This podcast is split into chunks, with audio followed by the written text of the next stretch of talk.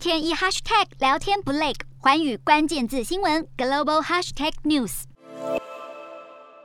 根据环球金融电信协会 SWIFT 统计，人民币在全球支付总额中的占比，在一月份提升到百分之三点二，创了史上新高。人民币在全球支付总额中的占比，过去几年一直维持在百分之二上下。在全球主要交易货币中排名第五，还落后日元，显示人民币国际化没有明显进展。但最近三个月比重却一举突破百分之三，超越日元，成为仅次美元、欧元与英镑的全球第四大交易货币。这主要有两大原因：第一，去年十月中国政府债券正式被纳入富时罗素全球政府债券指数，加上人民币升值以及中国人民银行继续宽松的货币政策，外资在过去三个月大量增持中国政府债券。第二。俄罗斯天然气工业石油公司去年九月开始接受俄国航空公司在中国机场以人民币支付航空燃油费用。该公司在中国的三十六个机场提供二十家中俄航空公司加油服务。这两个原因让全球人民币支付总额从去年十一月至今增加了百分之三十五。